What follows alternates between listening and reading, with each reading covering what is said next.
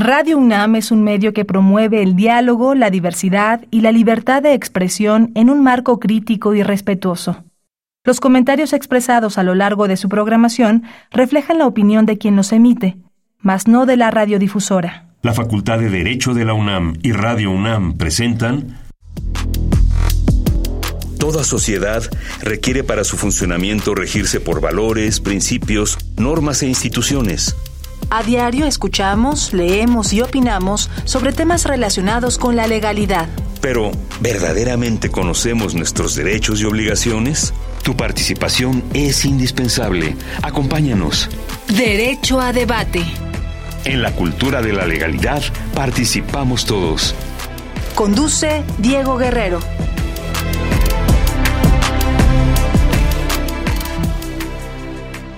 Hola, ¿qué tal? Muy buenas tardes, bienvenidas, bienvenidos a Derecho a Debate. En la cultura de la legalidad participamos todas y todos. Mi nombre es Diego Guerrero y como cada martes les agradecemos que nos sintonicen por el 96.1 FM. Estás en Radio UNAM. El día de hoy me acompaña estudiante de segundo semestre de la Facultad de Derecho, como cada martes, una estudiante invitada. Y el día de hoy es Keren Guevara. Keren, bienvenida a Derecho a Debate. Hola Diego, ¿qué tal? Mucho gusto. Muchísimas gracias por, la invitación.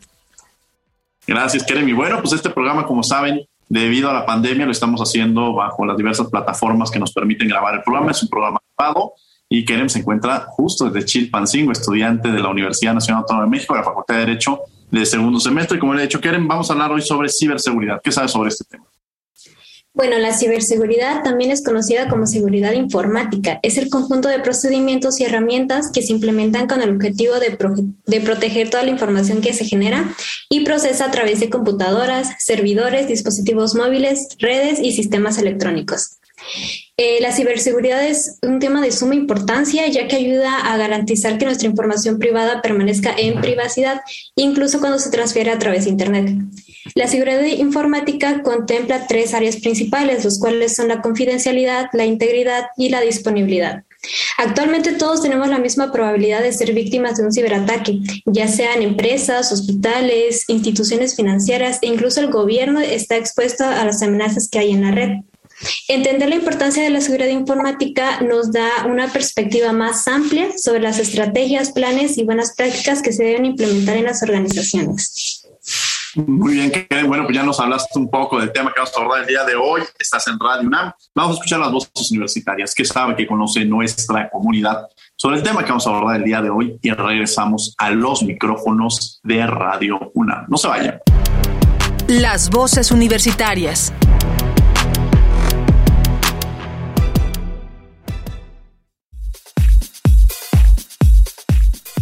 ¿Qué sabes de ciberseguridad? Eh, la verdad no sé mucho de ciberseguridad. Sé que pues se debe de tener cuidado, ¿no? Porque pues muchos de tus datos eh, están en línea y pueden ser usados de pues una mala manera, ¿no? Pero realmente creo que aún no se ha promovido eh, el conocimiento de ciertas acciones que podemos hacer para proteger nuestros datos en el Internet. Pues no estoy muy empapada sobre el tema, pero tengo entendido que la ciberseguridad es como esta rama de la tecnología que se encarga justamente como de estar pendiente y resguardar toda la información que hay en el internet de, las personas, de los socios, hacer de, del internet un lugar seguro y pues creo que es eso, sin embargo definitivamente pues tendría que enfocarme en buscar un poco más acerca del tema. La ciberseguridad son todos aquellos eh, procedimientos, algoritmos, herramientas que se utilizan eh, sobre todo para salvaguardar todas aquellas transacciones o información digital importante que se lleva a cabo a través de medios digitales. Eh, esta información queda resguardada en servidores, computadoras, teléfonos móviles, tabletas, todos aquellos dispositivos que cuenten con acceso a la red y requieran o manejen información clasificada o de alto grado de importancia, eh, son precisamente los que usan la ciberseguridad. Realmente sé muy poco de ciberseguridad, sí he escuchado hablar de ella, pero en, a ciencia cierta no me he puesto a investigar cómo es que actúa o cómo poder este, hacer una consulta. Síguenos en Instagram, Facebook y Twitter como Derecho a Debate. Bien, estas fueron las voces universitarias, lo que conoce nuestra comunidad sobre el tema que vamos a abordar el día de hoy. Los invitamos también a que nos sigan en las redes sociales, Facebook, Twitter e Instagram. Estamos como Derecho a Debate. Y bueno, el día de hoy me acompaña Keren Guevara, estudiante segundo semestre en los micrófonos. ¿Y quiénes son nuestros invitados? Bueno, el día de hoy nos acompañan el maestro Juan Manuel Ábalos, investigador y experto en ciberseguridad. También contamos con la compañía del maestro Arturo García Hernández, especialista en ciberseguridad. Querido Juan Manuel, bienvenido a Derecho a Debate cinco años y que no te hayamos tenido, vamos a cumplir ya seis años y es un gran amigo, un gran especialista, un gran universitario a quien tengo el, gusto de conocerlo y que estés con nosotros. Es un placer, mi querido Juan Manuel. Muchas gracias, Diego, por la invitación. Hola, Kerem. Es un gusto poder compartir ese espacio también con, pues, con universitarios eh, en esta audiencia y también es un gusto poder compartirlo con eh, grandes especialistas. Arturo García, bienvenido a Derecho a Debate. Qué gusto tenerte el día de hoy en este espacio para poder compartir e intercambiar algunos puntos de vista sobre este tema tan importante que es la ciberseguridad, que lo conozcamos, que sepamos para qué existe, para qué sirve eh, abundar en estos temas y por qué especializarse también, ¿no? Aquellos que incluso pueden ser estudiantes que les interesa especializarse, pero no necesariamente también aquellos que de alguna manera han escuchado esta palabra de ciberseguridad, saber qué sirve eh, y, y cuál es el sentido de la misma. Bienvenido, Arturo. Ah, muchísimas gracias, Diego. De verdad, un gusto que me hayan extendido esta invitación. Me siento muy honrado con estar con ustedes, eh, con Kerem, Juan Manuel, que también es una persona que yo conozco de hace algún tiempo, un eras profesionista que yo admiro personalmente, una persona que es gran conocedora y que bueno, juntos aquí en la, en este espacio que nos dan para poder platicar un poco con todos los universitarios acerca de este tema. Como bien lo comentas, Diego, es un tema bastante contemporáneo que se está utilizando y que bueno, si podemos dar un poquito de granitos de arena acerca del conocimiento y con algunos tipos de ayuda que les podemos dar, algunas sugerencias, conceptos, lo que sea y lo que podemos aportar. Un gusto, claro que sí, estamos aquí y es de verdad un placer estar con ustedes. Muchas gracias, Arturo García. Bueno, la primera pregunta empezaría con Juan Manuel. a grandes rasgos, para quienes nos están sintonizando, ¿qué es la ciberseguridad? Muy bien, Bueno, pues empezamos con una pregunta interesante y vamos a partir primero que la ciberseguridad no se podría conceptualizar desde diferentes aristas. Primero es tendríamos que resolver qué, debe, qué nos interesa proteger. ¿no? Existen definiciones que han propuesto los organismos internacionales, las universidades, las empresas, pero si tuviéramos que hablar de una definición, y creo que ya Kerem lo, lo resumió muy bien, pues el conjunto de elementos, de prácticas, de estándares que nos llevan a tener un entorno seguro de comunicaciones yo creo que eso lo podríamos definir como un primer eh, aproximación al concepto de la, de la ciberseguridad. Muchas gracias. Y bueno, la siguiente pregunta para mí me sería, ¿por qué es importante hablar de la ciberseguridad? O sea, habrá especialistas que se dediquen a ese tema, pero Arturo García, ¿por qué es importante que la comunidad universitaria, que quienes nos escuchan, sepan sobre estos temas? Claro que sí, mira, digo, ahorita que estaba escuchando también, qué, qué, buena introducción nos dio al tema, porque un punto muy importante es eh, ¿Quiénes somos las víctimas? ¿Quiénes podemos entrar en este ámbito de la ciberseguridad? ¿Quiénes pueden ser atacados? Y ella ah, lo dijo muy bien, contundentemente, todos. Todos. Podemos ser personas, podemos ser organizaciones y podemos ser estados, países.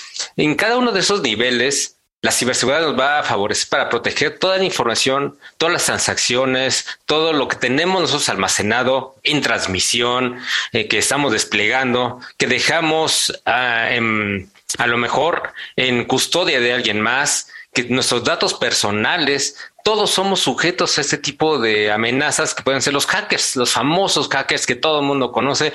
Hay diferentes formas, hay diferentes ámbitos. Sería muy interesante que conforme vayamos avanzando nos podamos situar en quién, a quién le podemos ser atractivos y quiénes nos pueden hacer daño, porque hay diferentes tipos de lo que llaman los hackers, que bueno, es un término muy general que también requiere también a lo mejor alguna conceptualización, pero que está sobre todo que tengamos un entendimiento global de cuáles son sus beneficios. Lo que tú bien dices, Diego, ¿qué es lo que vamos a encontrar? Pues vamos a encontrar muy difícilmente una garantía, pero sí una baja probabilidad de que puedan tener un ataque hacia nuestras nuestra información, hacia lo que tenemos almacenado en donde estemos. Podemos tener, muchas hablan de acerca de la seguridad como una paz, como un sentimiento, y creo que es lo más cercado hacia lo que es el concepto de la seguridad, que es nuestra paz, que estemos de alguna manera confiando, que estamos en orden, que no se van a meter a nuestros, a nuestros documentos, que no van a modificar, que vamos a obtener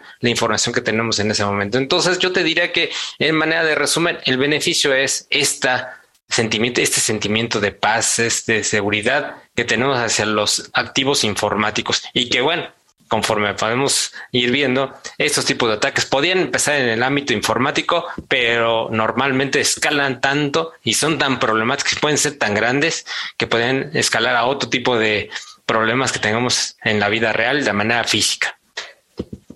Muy bien, Keren Guevara, que nos acompaña el día de hoy en la conducción. Adelante. Maestro Juan Manuel, ¿qué es un ciberataque? Sí, Bueno, eh, un ciberataque como tal también lo podríamos conceptualizar un poquito más en el tema de amplio. Podemos hablar de dos tipos de ataques cibernéticos o de dos contingencias cibernéticas, mejor dicho.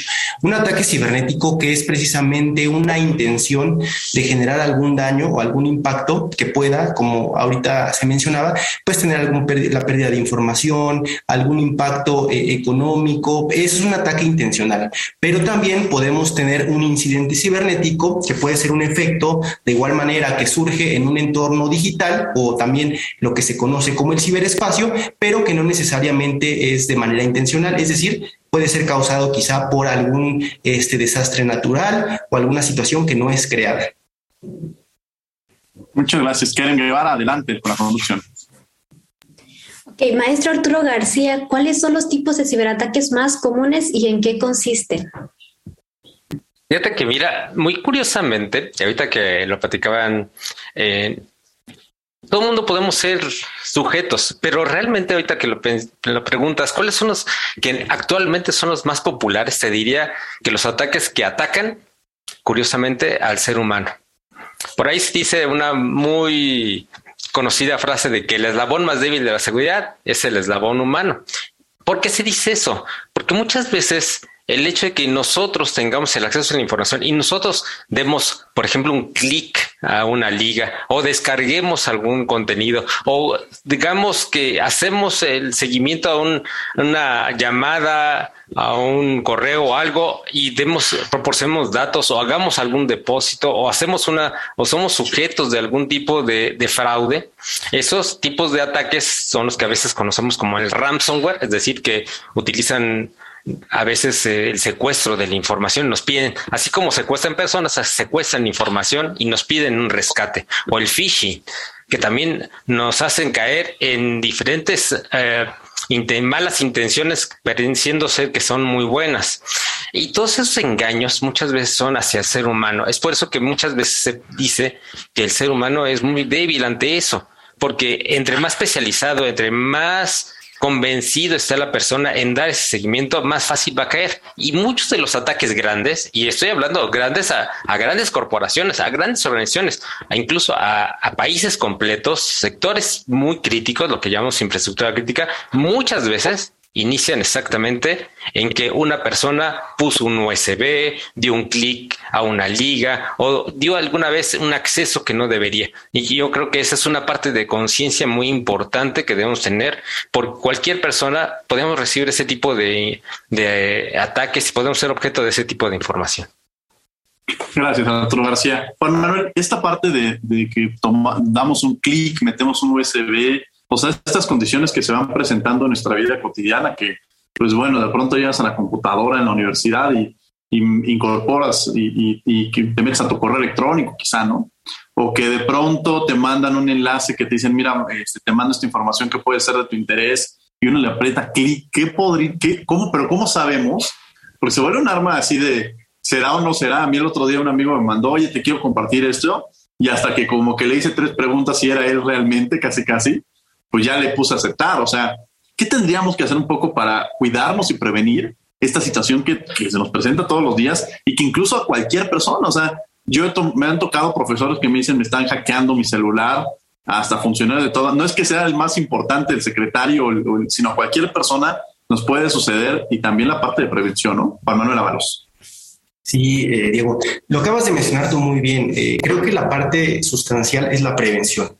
Complementando también lo que, lo que menciona Arturo García eh, respecto a que pues todos podemos ser víctimas de un, de un ataque cibernético, yo, yo te diría primero, ¿qué es lo más importante que actualmente nosotros debemos de proteger? Pues es nuestra información, nuestros, nuestros datos, lo que pues tenemos almacenados quizá en nuestro celular, en nuestras aplicaciones, en la computadora, quizá como, como estudiantes, como catedráticos, tenemos pues sin duda documentos valiosos que pueden ser, eh, que pueden ser sujetos de una pérdida de información. Y esto hablando de a un nivel, pues quizá en la vida cotidiana. Pero como bien mencionaba Arturo, pues también podemos hablar de estos grandes ataques a empresas. Eh, tú ahorita lo acabas de mencionar muy bien, la suplantación de identidad, que cada vez es un, es un, es un ataque, es un vector de ataque que, que, se está usando mucho para poder robar información, para poder tener otro tipo de, de impactos. Pero creo que el principal, eh, el principal eh, medio para poder considerar estas situaciones es tener una conciencia de lo que puede pasar. ¿no? Eh, no todo tiene que recurrirse a contar con medidas tecnológicas. Como bien dice Arturo, el primer, el primer eslabón de esta cadena de seguridad, pues somos las personas. Y pues yo te voy a poner un ejemplo basado en el en, lo que tú acabas de mencionar, pues si a ti te mandan algún enlace, ¿no? A un, algún URL, pues primero tienes que identificar que realmente es una página auténtica. Es decir, que tenga caracteres, que, que sea una HTTP y el nombre de la institución, ¿no? Es un primer inicio, porque igual puedes entrar y te pueden aparecer un HTTP de puros números y que al final quizá a lo mejor venga el, nombre característico. La otra es que te debes de fijar que este enlace pues tenga este candado que te, obviamente te dice que la página se encuentra protegida. Quizá a lo mejor sean detalles muy pequeños, pero que en el momento a lo mejor que tú no conoces las implicaciones de lo que podría suceder, es un primer inicio para tener otra cosa y creo que son medidas ya durante y después. Es que obviamente pues tengas tu información con, con, algún resguardo que tus archivos importantes. Sabemos que ahora con este tema remoto y virtual pues cada vez lo tenemos en las nubes estamos trabajando en plataformas eh, digitales pero sí que podamos tener un respaldo y un resguardo de nuestra información y tus datos porque en caso de que sufriéramos una, una situación que pudiera afectarnos nuestras operaciones en la parte académica personal este profesional pues tengamos ese, segundo, ese, ese plan B, es decir, estar preparados ante estas situaciones. Entonces yo te podría comentar que esas son las medidas que, que, inicialmente uno debe de considerar para no caer en estos, en estas, este, para no ser víctima de estos incidentes cibernéticos. Como tal, algo que, que también eh, me gustaría mencionar, la ciberseguridad como tal no te va a decir que nunca te va a pasar. Lo que puede ayudarte es a reducir la probabilidad de que se presente un, un ataque eh, cibernético. Gracias, Juan Manuel. Arturo, este, antes de darle el micrófono a Kerem, me gustaría saber, pues todas estas medidas que como mencionaban el tema de la ciberseguridad y que yo comentaba, eh, pues que parecería que hay un interés. ¿Quién podría interesarle la información que hay en mi teléfono? ¿O a quién le interesaría saber lo que hay en mis redes sociales? O sea, pensando en alguien que diga, pues yo no soy una figura pública, eh, no soy un funcionario, o sea, parecería que lo vemos muy alejado nosotros y pensamos que solamente a cierto sector o a ciertas personas les puede llegar a suceder, pero nos puede suceder a cualquier persona, o sea, nos pueden mandar el enlace y nos pueden generar esta, esta problemática. Eh, quizá la pregunta sería qué tan fácil o qué tan difícil es que, que, entren en estos procesos. Si hay un mercado negro, quizá pensar en que hay personas que se dedican a esto y que igual no es tan costoso como parecería y no para que vayan a buscar a alguien a que haga esto, pero sí pensando en qué tan fácil es poder mandar un acceso o, o el poderte eh, eh, inmiscuir en, alguna red social, en alguna persona y todo esto, lo cercano que puede ser. Y, después también me gustaría que después, más adelante, platicáramos de qué medidas o seguir con este tema de medidas desde el WhatsApp, por ejemplo, que le recomendamos al público para que no, por cierto, aquí está la promoción, para que no se metan a, a nuestras redes. Adelante, Arturo García. No, claro que sí. Muchas gracias, Diego. Fíjate que muy interesante esto que, que ahorita comentas, ¿no? ¿Quién, quién, quién ¿Quién puede ser un objeto? ¿Quién puede sentirse una víctima posible? Eh, muchas veces, como bien mencionas ahorita, dices, oye, pues si yo soy una persona de a pie, a pie yo saco mi perro en las mañanas y voy al pan, ¿qué, van a tratar de robar? Yo no soy de interés. A ver, vamos a poner este un poquito en perspectiva esto. Eh, las personas que, como te dices, a pie, bueno, tenemos información, tenemos un celular, tenemos una computadora, muchas veces hasta tenemos en, en ese cierta información y esta información es la que muchas veces puede ser objeto de una extorsión. Si ven tus fotos, si ven la información de tus tarjetas de crédito, pues pueden hacer un fraude. Si ven hacia dónde encuentras y dónde, dónde estás, un secuestro. Entonces, eso también lo puedes escalar a redes sociales. ¿Dónde te encuentras? ¿Dónde estás? ¿Con quién tienes relación? ¿En dónde trabajas? ¿A dónde estuviste? Y sabes, muchas veces yo me he dado cuenta que en estas redes sociales, entre más información estés dando, más, más y más te atrae a poner más información. Es un círculo realmente curioso donde pues si viste que fulano ya puso en dónde estuvo, pues bueno, yo voy a poner que fui a ese lugar y además a otro. Y si me dicen que yo soy amigo de alguien, pues yo soy también amigo y a mí es partner y es mi socio. Y, y si me dicen, oye, y además yo me gasté tanta lana en una, en una botella de vino, bueno, pues yo fui y me gasté tanto más en un restaurante, en fin, ¿no? Entonces, si, si bien eres alguien de a pie, también tienes interés, también puedes ser objeto de interés y por otro tipo de situación. Entonces, ese tipo de información que estamos dando también nos hace objeto de interés. ¿Quién nos puede hacer daño? Vamos a la otra pregunta que decías. Y bueno, ¿a quién le puede interesar? Bueno, le puede interesar, por supuesto, a cualquier persona de que le caigas mal. Eso es yo creo que el primero, decir, oye, pues si estás dando esa información, pues seguramente hay alguien que lo está leyendo. Y esa persona puede ser que te haga algún daño. Pero bueno, vamos a decir, no, yo soy una persona que le caigo bien a todos, no soy una monita de oro, voy bien. Pero bueno, también tengo una cuenta de banco. Entonces, ¿a quién más te puede ser? Bueno, entonces no solo tú, había muchas otras personas y entonces estamos entrando en algo que puede ser una delincuencia organizada. Ya no solamente eres tú, es este Juan Manuel, es Kerem, es todos los radioescuchas que ahorita nos están sintonizando y están escuchando, pudieran ser interés y entonces ya se hace un fraude mucho más fuerte entrando y extorsionando a esas personas o tratando de obtener esa información. Y bueno, entonces, oye, eso deja, eso deja, deja dinero, deja un recursos, deja algo. Sí, definitivamente yo te podría decir, sí, claro que sí, delincuencia organizada es algo que les preocupa y no solamente a los ciudadanos, se puede ocupar también a fuerzas públicas, también a seguridad pública.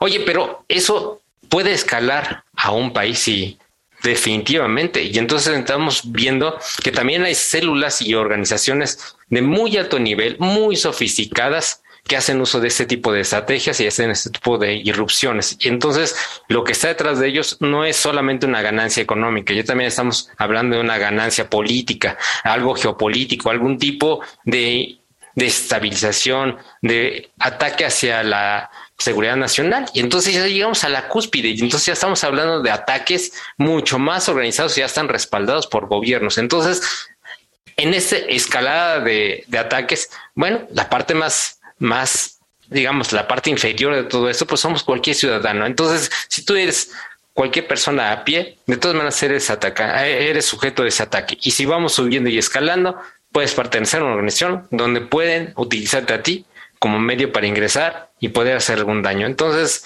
creo que es una cadena que debemos tener cuidado y protección en cada una de ellas. Keren Guevara, que nos acompaña. Gracias, Arturo, que nos acompaña el día de hoy aquí en la conducción. Adelante, Keren. Ok, este maestro Juan Manuel Ábalos, este, ¿cuál vendría siendo la diferencia entre amenaza, vulnerabilidad y riesgo dentro de la ciberseguridad?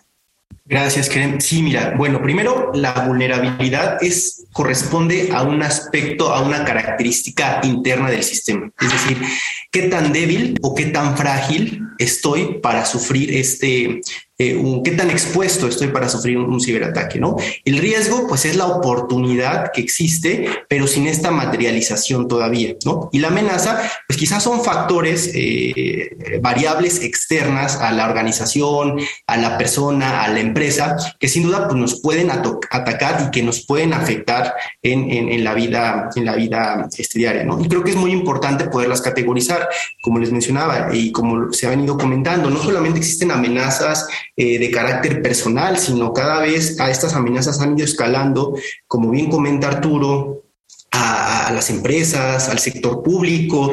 Algo que hay que señalar es que ahorita, ¿no? Eh, están sucediendo muchos ataques e incidentes cibernéticos. Obviamente nosotros no los estamos viendo, pero pues eh, las instituciones eh, tienen las medidas necesarias para poder hacer frente a eso. Pero los, los hackers, ¿no? Estos grupos que están dedicados a, pues a generar incidentes en el ciberespacio, pues están haciendo el intento por realizar esto. Pero obviamente, pues lo que buscan es estos sistemas, y volvemos al concepto de vulnerables, estos sistemas que sean vulnerables para que estos ataques puedan eh, adentrarse, puedan penetrar y a su vez pues generar grandes afectaciones, pero todo el tiempo están eh, siendo eh, pues expuestos. Pero obviamente pues ahí las medidas de, ciberseguridad, como tener una buena capacitación, tener tecnologías adecuadas, procedimientos, este, reglamentos, pues sin duda ayuda mucho a prevenir este tipo de, de amenazas amenazas y riesgos cibernéticos. Adelante, Kevin Guevara. muchas gracias, este profesor Arturo García. Este, ¿cómo es que podemos evitar un ciberataque? Eh, es una, es una de las preguntas más complicadas y más sencillas, tal vez. De verdad que es todo una, una sucesión, a lo mejor, de, de cosas, una integración pero bueno, resolviendo eso de manera sencilla, vamos a pasar de la parte sencilla a la más complicada. Pero bueno, vamos a ver. Yo lo que, fíjate, tratando de resolver esta, yo pensé en un acrónimo que yo conozco como el, el, el, C5. Cinco cosas que yo considero que son las más importantes, ¿no? Eh, aquí mis radioescuchas, eh, les pido que por favor, si me pueden ayudar, escriban estas cinco cosas que son las más importantes. La primera, conciencia las de las cinco C. La primera C es una conciencia, es decir, yo puedo ser, estoy consciente, yo puedo eh, ser una víctima. Al menos tenerlo consciente, saber que me puede pasar. Segunda C, el combate una serie de combate. Yo tengo un antivirus, yo tengo las formas de proteger, yo tengo cosas que puedo hacer un, un, respaldo, por favor. Eso es algo que se nos pasa, se nos, es algo que tú preguntas ahorita. Oye, ¿cuántos de ustedes han hecho un respaldo de información de su teléfono? Nadie, es, es, es, muy baja, pero bueno, es también algo que tú puedes hacer para combatir, para poder tener más cuidado. La tercera C, clasifica clasifica la información que vas a tener tú que subir. Por ejemplo, las redes sociales, piensa si, si esta información es personal, si tienes datos personales, si estás subiendo fotos, si estás subiendo a tus familiares, a los lugares, ve las redes sociales, ¿qué estás clasifica? Piensa qué estás haciendo. La siguiente C, la cuarta C, comprueba. Como bien lo dijeron ahorita, esto que des una clic, una liga, que si es cierto, comprueba quién es. Ahorita lo dijo perfectamente bien Diego. Dijo, oye, yo no sé si el que me está hablando es eso no es esta persona. Le hago tres, cuatro preguntas para ver si es cierto. Comprueba la identidad, comprueba lo que te están mandando.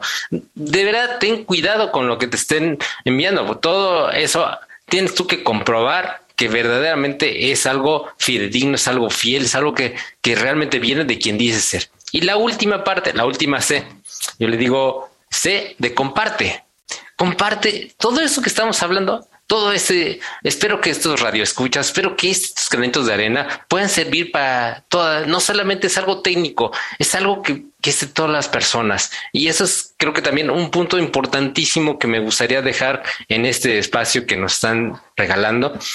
Estamos hablando de un tema que no solamente es técnico, sí es cierto, hablamos de vulnerabilidades, hablamos de sistemas, pero también y ahorita tocamos el punto más, estamos también hablando de cualquier persona, estamos hablando de derecho, de legislaciones, de marcos regulatorios, también estamos hablando y es de, todas las personas, de todas las facultades, no solamente de ingeniería, no solamente de arquitectura, no son, son matemáticas, es de todo el mundo. Entonces, cuando tú compartes esta información que estamos ahorita tratando de darle, es parte de lo que necesitamos que haga todas las personas que nos están escuchando, que compartan este espacio radiofónico estas mejores prácticas, estas cinco Cs de las cuales he tenido el gusto de compartir con ustedes. Arturo, antes de hacer también hacer otra pregunta, hace un rato decías que de pronto uno empieza a compartir, pues ya la vida eh, privada deja de ser privada y se vuelve una vida pública.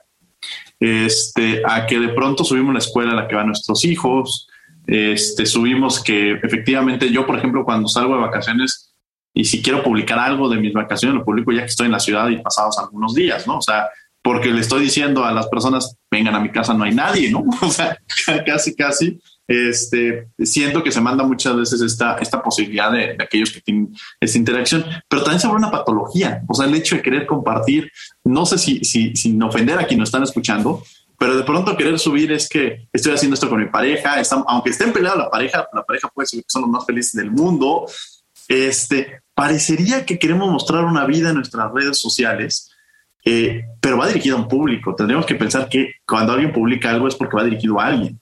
O sea, no es de que digas nada más lo publico porque lo quiero publicar. Yo estoy consciente que va dirigido quizá a cierto sector o no, porque eh, quizá yo he tenido estas pláticas muchas veces con personas que efectivamente sus redes sociales son comí esto, cociné esto. Quizá las mías se han vuelto, y, lo digo porque a mí así me han funcionado, claro a mí, pues muy, muy profesionalmente. O sea, generalmente lo que publico es el programa de radio, el programa de televisión, quizá una columna, eh, alguna que otra vez de pronto me nace publicar, pero muy de vez en cuando como algo, y como en historia, que es algo de que hice con mi hijo, pero más es enfocado en lo profesional.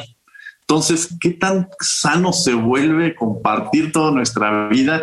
Y si no, ya se convierte en una patología de que hasta ya se vuelve un tema, eh, y me voy a meter a derechos y en derecho, pero casi el 80% de los divorcios que han existido son por responsabilidad, se les responsabiliza más bien al tema de las redes sociales, que si le pusiste me gusta a alguien, no me pusiste a mí, que lo que hiciste en el WhatsApp, o sea, la responsabilidad enorme que hay en torno a las redes sociales, incluso hasta en las relaciones, ¿no? Y eso va para, para Arturo y para Juan Manuel. Ah, bueno, ahorita reservo aquí de, que me, complete eh, Juan Manuel eh, en este tema, pero es que es apasionado, de verdad, Diego, esto que estás mencionando es de suma importancia. Realmente estamos pensando que estamos subiendo, que estamos compartiendo en este tipo de redes sociales. Realmente nos, nos importa. Mucha gente dice, pues yo nomás subí dónde estaba, dónde encontraba. Bueno, pero estás consciente de qué es lo que estás haciendo, qué es lo que estás subiendo, qué es lo que estás compartiendo. Y una cosa muy importante ahorita que mencionabas es, va dirigido a un público. Eh, yo quisiera dejar también claro muchas veces el hecho de que uno suba información a Internet.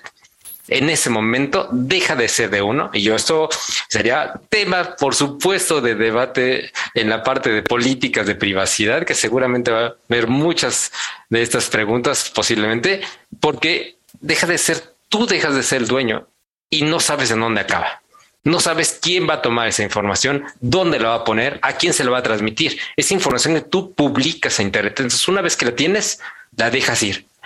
Muchas veces también viene la otra, el famoso derecho al olvido. Seguramente por aquí también habrá gente, estudiantes que, tengan mucho interés en, esa parte de derecho al olvido, que dicen, oye, yo tengo el derecho, los derechos arco, yo tengo derecho para que me borren mi historial. La verdad, técnicamente puedes hacer lo más que puedes, pero una vez que subes algo a internet, te diría que es posiblemente, o más bien es prácticamente imposible borrar toda la huella.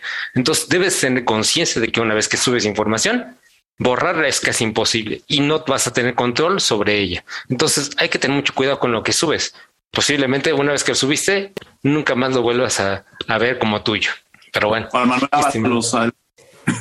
No, es que muy apasionante el tema y creo que Arturo lo, ha comentado muy bien y me quedo con esta, en esta 5C que dice clasifica. O sea, a veces ya eh, en esta interconectividad que existe entre las plataformas, tú ya tienes la oportunidad de que quizá la foto que subiste a Instagram se vaya a Facebook, WhatsApp o lo mismo que tú subes a Facebook se sube a LinkedIn, que es una red mucho más profesional. Entonces, claro, tu público objetivo es diferente.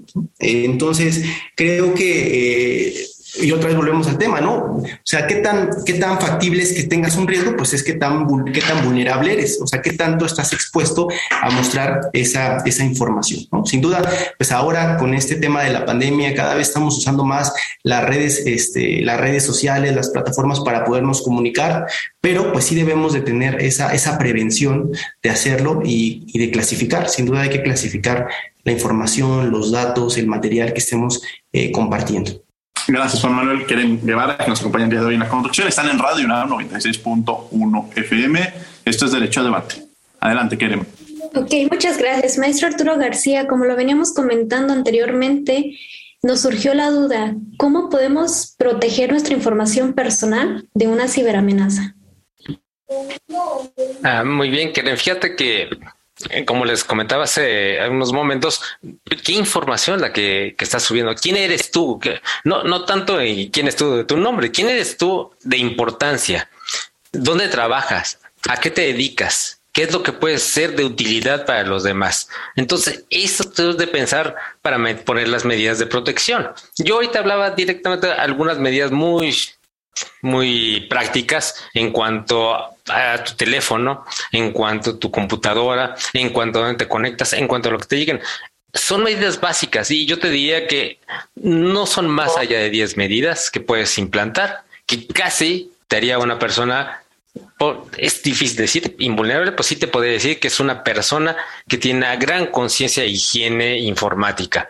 Si haces esos esos, este, esa revisión, esos respaldos, este, su antivirus, no le das clic a las ligas, te daría una fortaleza bastante alta ante ese tipo de ataques. Ahora bien, también debes tener en cuenta que entre, entre más importancia la, donde trabajas, la labor que realizas, puedes ya ser no solo como persona, sino como una puerta de entrada. Eres una puerta de entrada posible hacia algún lugar. Ahora bien, ya si tú eres una personalidad, ya si tú eres una persona que tiene cierta tipo de, te diría, algún tipo de tendencia, ten mucho cuidado con lo que estás publicando, con lo que estás haciendo, porque también puede ser atractivo, porque tu usurpación de identidad, ahorita lo hablaba Juan Manuel hace, hace rato, eh, la usurpación de identidad, entonces, ¿quién lo dijo?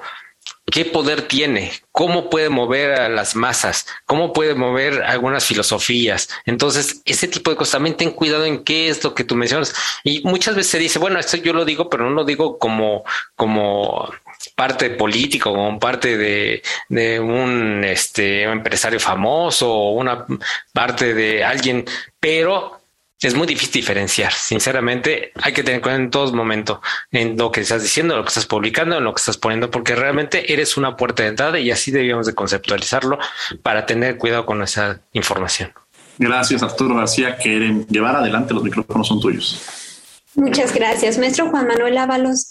¿Cuáles son los beneficios que genera la ciberseguridad en nosotros como población? Bueno, pues de igual manera me voy a, irnos al caso que estamos viviendo actualmente de la, de la pandemia. Pues bueno, ya llevamos dos años donde la oportunidad que han tenido las empresas y también los gobiernos, por qué no decirlo, las instituciones académicas, de transitar de un, em, de un entorno físico, ¿no? que el cual estamos acostumbrados tradicional, a un entorno virtual, pues sin duda nos ha, eh, nos ha puesto desafíos. Ya no es una, ya no es una moda. Antes a veces la tecnología, este tipo de plataformas era una moda. Ahora es una realidad que llegó para quedarse. Y esto, sin duda, ahorita que comentaban hablando del derecho, eh, de la política, pues la tecnología va más allá, va, se acelera más que los instrumentos normativos, que las decisiones políticas y eso nos implica pues estar preparados. Pero este concepto de ciberseguridad no solamente lo podemos ver desde una visión tecnológica. Claro, sin duda es un elemento principal, pero que debe de conjugarse con, eh, con, con habíamos mencionado ahorita de la conciencia cibernética, el capital humano, los marcos normativos, los derechos. Realmente ah, me gusta mucho este concepto, este concepto de espejo, que pues todo lo que pasa en el entorno físico, pues también se puede ver en el entorno virtual y, y, y viceversa. Entonces ahora una, una, situación que puede surgir en el entorno físico, que por ejemplo el dejar, y por lo voy a decir algo muy sencillo, ¿no? Dejar ahí expuesto tu computador computadora, a lo mejor sin alguna suspenderla, pues implica un acto físico donde alguien puede ingresar un USB y robar tu información, ¿no?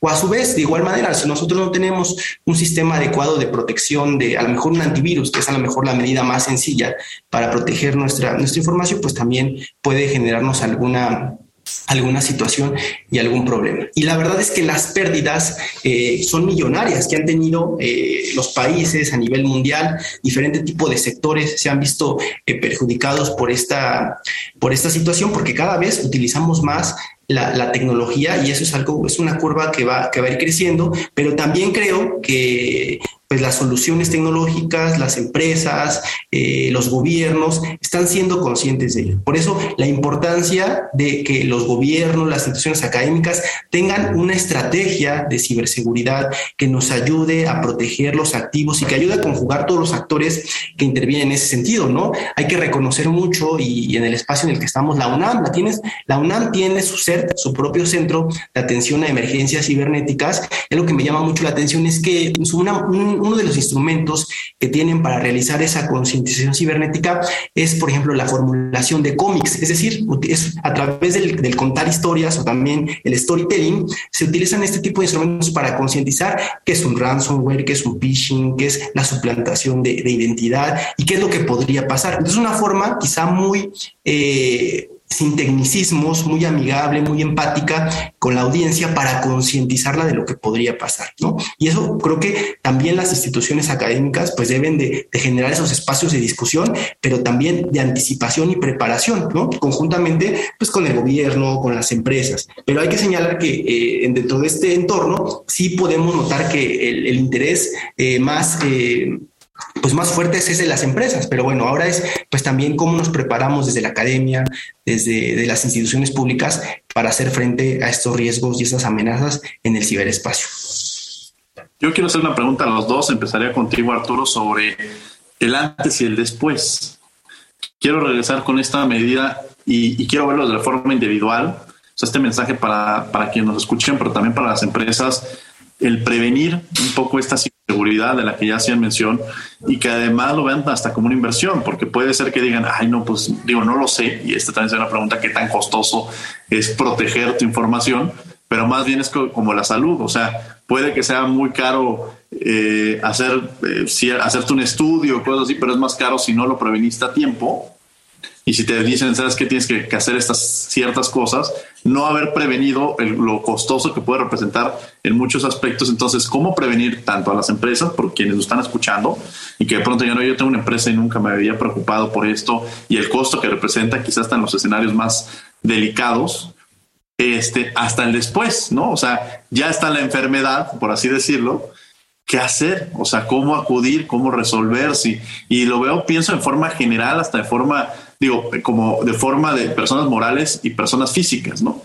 Y las personas físicas, pues pueden ser, pues sí, ya me metieron a mis redes y yo nunca, pues mi contraseña era mi, mi, fecha de nacimiento, ¿no? Entonces, a mí una vez alguien me decía, y, ya las cambié, quiero aclarar, pero pues casi antes mis, mis contraseñas me decían, pues es que hasta yo me las sé, mano, o sea, este, un amigo del trabajo me decía, es muy fácil tu contraseña. Todo, y además todas son las mismas en todos lados. Con una que te vulnere, te acaba, ¿no? Entonces, quiero entrar con esta parte del antes y el después, ¿no? El prevenir y la solución cuando he estado frente al problema. Arturo García.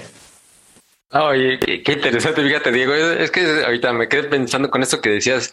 Hay tantos casos que, que, me vienen a la mente del antes y el después. Yo sería muy enfático en el antes. Realmente suena muy trillado, pero de verdad más vale prevenir que lamentar.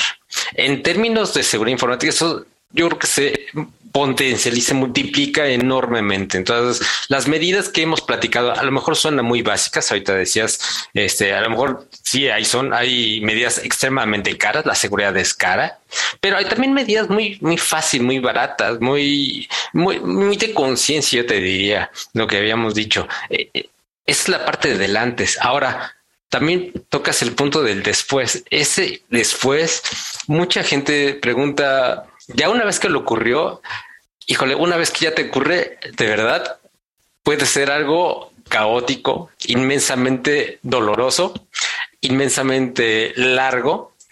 Y entonces empezamos a ver qué tanto daño se causó. tú dices, por ejemplo, entraron a mí, por ejemplo, ahorita algo que me viene a la mente por casos que me están hablando cada rato de, oye, me están robando mi WhatsApp, entraron a mi WhatsApp, usurparon mi identidad. Este, oye, las medidas son, era, era facilísima. Habías deshabilitado el buzón, habías puesto una doble factor, habías puesto tu cara, tu huella, algo que había hecho, pero no, no, no pusieron. Bueno, ¿qué, pasa después? Ya entraron a tu teléfono, ya mandaron correos, ya no sabes qué más leyeron en tu teléfono. Y estoy hablando de una persona, pero eso también puede ser ah, que haya crecido a alguna organización, que haya crecido, que tú tenías acceso a información más confidencial, que hubieras podido tener acceso a otros datos de otras personas y que ese mismo correo o esa misma comunicación pueda salir en tu nombre, entonces va multiplicando. Y entonces la medida del después va a depender también qué tan sofisticado y qué tanto hicieron, porque realmente no hay una manera, yo te diría, fácil. Realmente no es una medida sencilla saber hasta dónde llegaron, hasta dónde se causó daño. Muchas veces ya cuando estás especializándote en esto, dices, pues mira, vamos a pensar en el peor de los casos, que ya entraron, ya usurparon, ya movieron y hicieron mucho más daño. Entonces las medidas también tienen que ser mucho mitigantes se tienen, de, o de resolución mucho más fuertes, hasta llegar a puntos en donde hay algo que se, y eso también muy importante para aquí los compañeros que están estudiando leyes, forencia digital la parte de los datos personales, hasta dónde llegas en la forencia, qué tan válidas son las pruebas, qué tan la evidencia que estás obteniendo, qué tan válida va a ser durante un juicio, durante ya que quieras imputar un delito. Eso es algo extremadamente complicado, difícil. Y si mis amigos aquí que están conectados, están escuchando, se quieren dedicar ese tipo de cosas, de verdad, esas áreas necesitan urgentemente, gritan que necesitamos gente de derecho, gentes abogados que sean especialistas en ese tipo de temas, porque una vez que pasan, lo que dice el después, una vez que pasan, se complica esto y necesitamos especialistas que estén observando hasta dónde llegaron y una vez que das el siguiente paso es, pues bueno, tenemos que tener gente, tecnólogos, tenemos gente de derecho, tenemos gente incluso, bueno, depende pues también de comunicación, manejo de crisis, no hombre, es una cosa tremenda. Entonces hablar del después puede ser un poco escenarios pesimistas, catastróficos. De aquí mi estimado Juan Manuel es, es amplio conocedor de escenarios catastróficos, pero creo que ese tipo de cosas hay que pensarlas. Esto se puede complicar mucho. Adelante, Juan Manuel Avalos. Sí, bueno, pues algo que, que, es importante y que muchas veces se usa en ciberseguridad es no preguntes cómo va a suceder, sino cuándo va a suceder. Realmente tenemos siempre, tenemos a lo mejor la única certeza que tenemos es que algún día va a suceder eso. Y ahorita lo que tú comentabas, Diego, respecto en, las empresas, pues a veces estas medidas de seguridad, a veces en seguridad física o seguridad eh, cibernética, lo ven como un gasto, pero realmente es como una inversión. Eh, créeme que te sale mucho más este, económico invertir en una medida de, seguridad que un, impacto catastrófico de perder tu información, de interrumpir la continuidad de tu negocio, de perder quizá la matrícula de tus estudiantes, exponer la información, por ejemplo, de tus tarjetavientes, si vemos a nos vamos a otros a otro tipo de sectores, pero es algo que, se debe de que se debe de considerar. Ahora, Arturo nos hablaba y decía, bueno, pues tenemos que hablar el antes del después, ¿no? Bueno, este programa se llama Derecho a Debate, pues yo digo, bueno, ¿qué pasa ahora si nos vamos, eh, hablamos de ya sucedió el, este, la contingencia, hay una crisis cibernética que no sabemos ni quién, quién fue, cómo está pasando ni cuáles son las implicaciones que pudiéramos este, medir económicamente en temas de tiempo y que son situaciones que se han presentado y que, conocemos este, varios, casos. ¿no? Bueno, pues acá hay un término que seguramente también a Arturo le, gusta y compartimos el tema, que es la ciberresiliencia. Es decir, cómo podemos eh, recuperar la operación eh, lo más pronto posible, es decir, la agilidad de respuesta que deben de tener para que las cosas sigan funcionando como deberían de ser. Entonces, ahí pues ya hablamos de cómo cuáles son los planes de emergencia que debemos de tener ya una vez que sucedió eh, el incidente cibernético. Y ahí es algo eh, en lo cual la verdad es que las instituciones, ya sea empresas, gobiernos, están adoleciendo mucho. No saben cómo reaccionar, cómo actuar, porque pues obviamente teniendo la crisis con esta complejidad, quizá con medios de comunicación, eh, con la pérdida de la información, pérdidas económicas, pues sin duda resulta como, una, como un desafío la toma de decisiones. Y para eso, pues también hay ciertas recomendaciones, ciertos marcos de, bueno, qué hacer una vez que ya sucedió el, el, incidente, la contingencia, la crisis. Y aquí algo muy importante es el tiempo. Aquí la variable del tiempo, de lo que dura en la materialización de un ataque cibernético, es el factor que nos puede llevar a perder este, millones ¿no? de pesos, millones de dólares. También el prestigio, algo muy importante que a veces pues, no se contempla y que es muy difícil medir cuando sucede un incidente cibernético es el prestigio institucional, el prestigio personal, porque pues el simplemente eh, reconocer, que muchas veces las instituciones no reconocen a veces a tiempo, es el reconocer que fui víctima de un ataque o de, de algo cuestión cibernético, porque eso pues también ayuda a prepararse y a compartir, como también hace un rato lo mencionaba eh, Arturo García. Entonces, pues bueno, sin duda, creo que las estrategias, las medidas que nosotros debemos de considerar, sin duda yo diría es antes, durante y después de este, de este incidente cibernético para estar mejor preparados eh, y tener una agilidad de respuesta que nos permita mitigar ese impacto este, no deseado eh, en nuestras instituciones, en nuestra, en nuestra actividad cotidiana. Gracias, mi querido Juan Manuel. Vamos, a tener que ir a una pausa. Vamos a Descubriendo tus Derechos y regresamos a los micrófonos de Radio UNAM, estos 96.1 FM. No se vayan. Descubriendo tus derechos.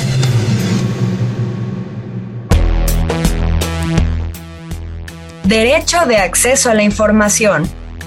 Es el derecho de toda persona a solicitar gratuitamente la información generada, administrada o en posesión de las autoridades públicas, quienes tienen la obligación de entregarla sin que la persona necesite acreditar interés alguno ni justificar su uso.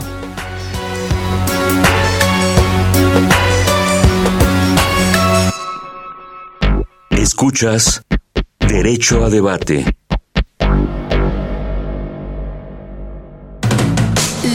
Última y nos vamos. Bien, estas fueron Descubriendo tus derechos. Estamos de regreso en Radio UNAM. La última y nos vamos a Arturo García. Claro que sí, muchas gracias. Digo, pues ya en estos eh, momentos, yo lo que les diría esto de la ciberseguridad que estamos viviendo ya no es un quisiera, es algo que tenemos que ver y de manera multidisciplinaria. Creo que les hemos tratado de comentar que esto no es solamente un punto técnico, no es nada más de los de sistemas. Creo que todo el mundo tenemos puntos que aportar, tenemos cosas que ver y en este momento, cuando estamos hablando en este espacio de derecho a debate, es muy importante que también los apoyos que nos puedan dar jurídicos, marcos legales, eh, de profesionalización en términos de derecho, de verdad no necesitamos mucho. Muchos, yo soy un técnico que muchas veces de verdad yo admiro a las personas de derecho que, que, me ayudan, que están en los ministerios, que están dentro de muchas interpretaciones de ley, de legislaciones internacionales, derecho internacional, derechos humanos. De verdad que se necesita tanta gente que tenga conocimientos muy amplios en eso y que conozca ciberseguridad. Creo que es para el beneficio de todos. De verdad, muchísimas gracias. Yo creo que eso es de lo más importante que podemos ser. Tenemos que atacar ese punto de manera integral todos juntos como equipo. Muchas gracias, Arturo García. La última nos vamos, Juan Manuel Ábalos. Y bueno, pues lo, ha comentado muy bien Arturo. Creo que eh, dentro de esta visión de la ciberseguridad debe ser holística. Y yo también me voy a, me voy a enfocar al tema de, del derecho. Creo que cada vez necesitamos más marcos regulatorios, instrumentos normativos que sin duda se puedan articular eh, desde un enfoque de ciberseguridad. O sea, creo que es, ahorita lo mencionaba Arturo, el tema forense. Ahorita eh, uno llega, uno es víctima de un incidente, de un incidente cibernético y no sabe cómo denunciar el delito. No existe esa conciencia. Sabemos cómo eh, quizá denunciar algún otro delito, pero no sabemos cómo, cuáles son las instancias a las cuales debemos de, recurrir en el aspecto legal. Entonces, creo que si logramos esa articulación entre ingenieros, eh, abogados y algunas otras áreas, podemos llegar. Creo que la ciberseguridad es una corresponsabilidad de todos y para todos. Entonces, yo agradezco mucho la invitación y excelente por, esta, por este debate. Gracias, muchas gracias Arturo García por haber estado con nosotros. Gracias. Muchas gracias y les dejo también un saludo. Quien quiera, por supuesto, estoy en las redes sociales. Me pueden encontrar como el profe seguro y estoy a sus órdenes. Muchas gracias. Gracias, Arturo García. Juan Manuel Ábalos, muchas gracias por haber estado con nosotros. Gracias, Diego. Gracias, Arturo. Gracias, Keren, por, por el espacio. Y bueno, esperamos que sigamos este, discutiendo eh, en otros espacios sobre este tema tan interesante, tan apasionante. Gracias, Juan Manuel Ábalos. Gracias, Keren, por haber estado con nosotros. Por el contrario, muchas gracias a ustedes por este, por este debate tan interesante. Gracias y les agradecemos a ustedes que han estado con nosotros. Los invitamos también todos los miércoles, estamos en el canal 22, el canal cultural de México, en el programa Cultura del Derecho, donde abordamos diversos temas relacionados con el arte, la pintura, la música, la literatura, el cine, series de televisión, enfocadas desde una perspectiva o desde una visión jurídica, eh, todos los miércoles, 5 de la tarde. Cultural Derecho en Canal 22. Desde luego, agradecemos a la Facultad de Derecho y a Radio UNAM Coordinación, Renata Díaz Conti. Redacción y voz de las notas, Ana Salazar. Asistencia, Mari Carmen Granado, Celia Hurtado y Edgar Cabrera. Controles técnicos y producción, Paco Ángeles. No olviden que nos escuchamos de ley todos los martes. Esto fue Derecho a Debate. Por hoy concluye la discusión, pero no se pierdan el próximo tema en Derecho a Debate. En la cultura de la legalidad participamos todos.